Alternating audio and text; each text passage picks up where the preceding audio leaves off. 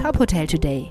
Die Nachrichten des Tages für die Hotellerie von tophotel.de. Mit Maximilian Hermannsdörfer. Die deutschen Tourismus- und Reiseverbände sind besorgt über ein mögliches Stocken der deutschen Impfkampagne.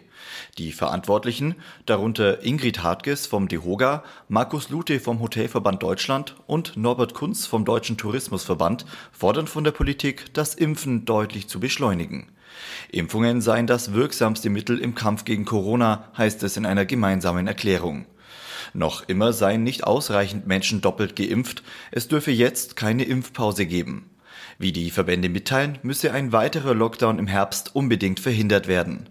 Bund und Länder seien gefordert, noch viel stärker über Impfungen aufzuklären, den Zugang zu erleichtern und deutliche Anreize zu setzen.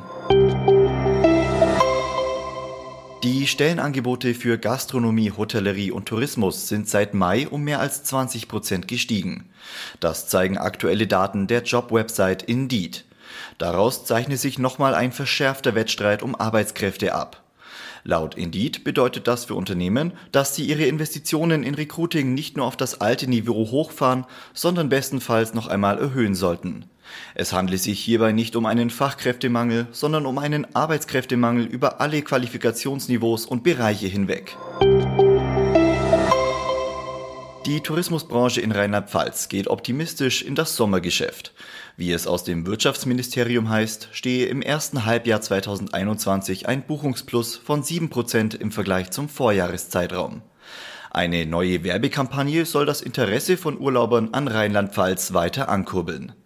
Nach Angaben der Marketinggesellschaft Rheinland-Pfalz Tourismus sollen Radiospots in den wichtigen Quellmärkten geschaltet werden. Hinzu kommen Werbevideos an Bahnhöfen, Anzeigen in Printmedien und verstärktes Online-Marketing. Die Landesregierung unterstütze das Marketingvorhaben sowie Investitionen in die touristische Infrastruktur mit insgesamt 50 Millionen Euro. Weitere Nachrichten aus der Hotelbranche finden Sie immer auf tophotel.de.